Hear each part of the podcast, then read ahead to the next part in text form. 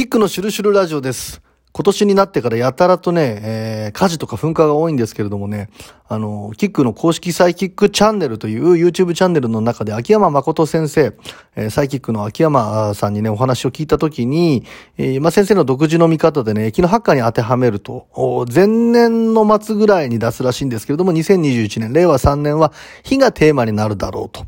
だから各地で火事だとか噴火とか注意だとね、おっしゃっていて、で、蓋を開けたら本当にそういう流れが起きていると。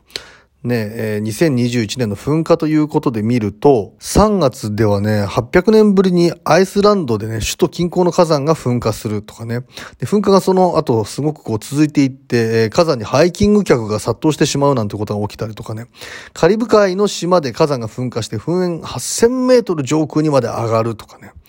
えー、まあ、そんな中で富士山も大噴火起きるのではないか、なんていう話も出てるんですけども、蓋を開けたらとにかく火に関することがね、えー、異常に起きていると。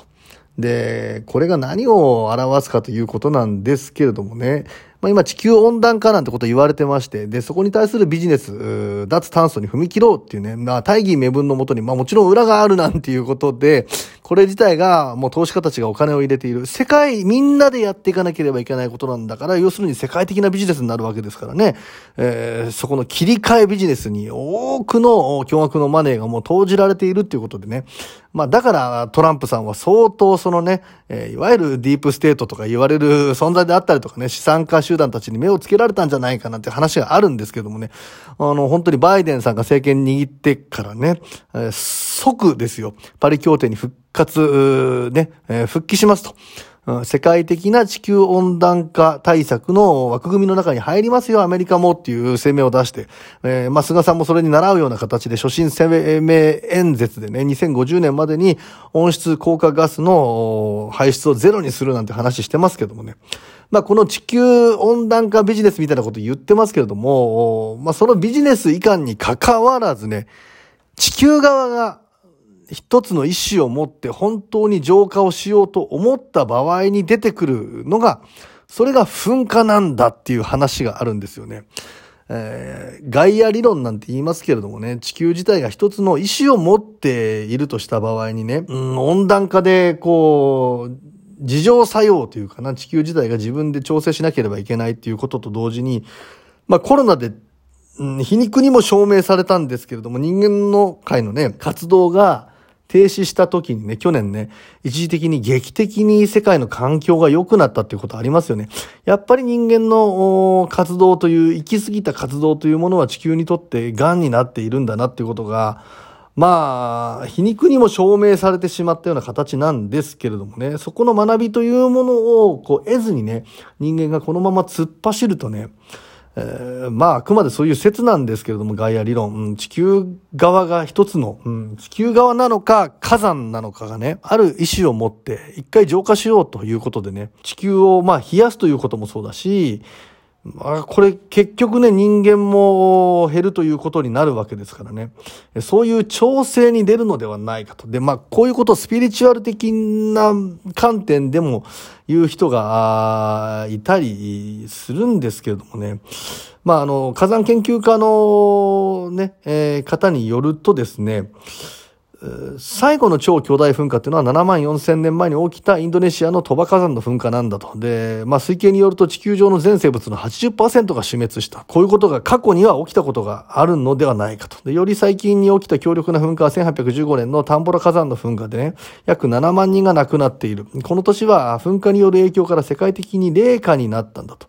まあ、ドーンとね、あの、火山が噴火することによって、火山灰が成層圏に到達してね、で、それが特殊な気流に乗って地球の上空を移動すると、太陽から来るこの光をカットするってことで地球が冷却されるんだと。で、まあこれね、あの、大規模な噴火で、かつ熱帯地方で起こる噴火というものが条件付きらしいんですけどもね。それが起きたところで、地球が冷却されるのはたった2、3年程度なんですが、まあ2、3年ごとにね、えー、その熱帯地方で超巨大な噴火というものが起きてくればね、長期的に地球自体は冷やされることにはなるんだ。巨大なって言ってもどこまでのスケールのものであるかわかんないんですけどもね、よほどの条件が適合しないと、その、長い間地球が冷やされるとかね。まあ、エゴのある人間が減ってしまうというような、噴火までは起きないだろうということは、まあ言われてるんですが、どうにもね、ちょっと今年あまりにもね、えー、この火をテーマにすることが起きているということ自体がね、もしそういう本当にガイア理論であったりとか地球が事情をうん、作用みたいなものをね、え、使おうとしているんだったらばね、この日がやたらとテーマになっているということ自体、なんか象徴的なことなのではないかな、なんていうふうに個人的には思うんですよね。もう文明も間違ってると。ね。それから地球温暖化もいかんって言ったら、最後の手段で火山が爆発する、爆発させるという、ことを地球ができるのかもしれないっていう、まあ、ことをね、考えたりもするんですけれどもね。うん、ちょっと象徴的だなと思うのは、オリンピックの日も聖火、ね、あれも火なんですよね。で、聖火ランナーの火が消えたなんていう話がね、出てたりするんですけれどもね、これ、えー、ウィキペディアなんかに載ってるのをちょっと読ませていただくんですけれども、このオリンピックの成果というものは、ギリシアのオリンピアで灯される日で、オリンピックの象徴なんだと。で、ギリシャ神話に登場するプロメテウスがゼウスの元から火を盗んで、人類に伝えたことを記念して古代オリンピックの開催期間中に灯されていたと。えー、それでこの聖火統治は太陽光線を一点に集中させる、この鏡に、ロの女神ヘスティアを祀る11人の女優が演じる巫女が統治をかざすことで火をつけていると。まあ、神事として扱っている火なんですよね。もともとね、えー、ゼウスからこう盗んで、それが人類に伝えられたものなんですけどもね。まあこの人間側が、まあ神事として こうつける火がね、えー、消えてしまうということ自体がね。まあこれがね、くしくもこの東京で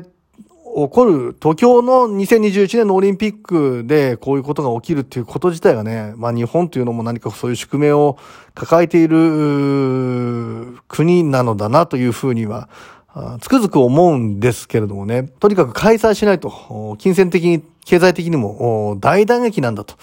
だから、非常に大変な状況では あるけれども、もう開催するしかないと。で、縮小してでもやろうというのが今の流れなわけですよね。ただそこに対しての、この、神事でつけた火が消えるっていうことがね、非常になんか象徴的、人間の都合でそれを回そうとして、果たして本当にいいのかというね、個人として賛成反対ということじゃなくて、そういう象徴が、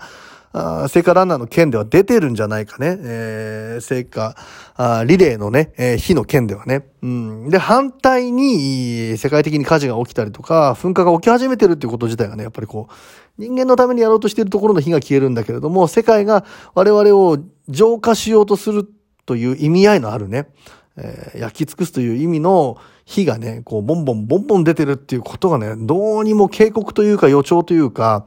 うん、そういうことで今出てるんじゃないかというね。まあ、富士山に関してはね、あるスピリチュアルですごく見える人曰くね、富士山の火口のところにね、大きな竜神様がいて、今なんとか噴火するのを我々人間のために抑えてくれているのではないか、必死になっていると。人間を早く気づいてくれみたいなことをね、えー、やっているんだなんていう話もありますけれどもね。まあ、今年、本当に火がテーマになるということ、火というのはね、木の発火で言うと理と言って離れるね、えー、理号集散の作用を持ってますから、人々が離れる、えー、くっついたり離れたりということなんですけれども、そういった意味ではね、まあこのコロナの中でワクチンの問題なんかもあってね、で、オリンピックもそうですよ。賛成、反対派出てくるわけです。ワクチンも打つ人、打ちたくないという人が出てくる。で、これで分断されて人間関係というものが再編成されて、今まで仲良かった人と仲が悪くなったりとか、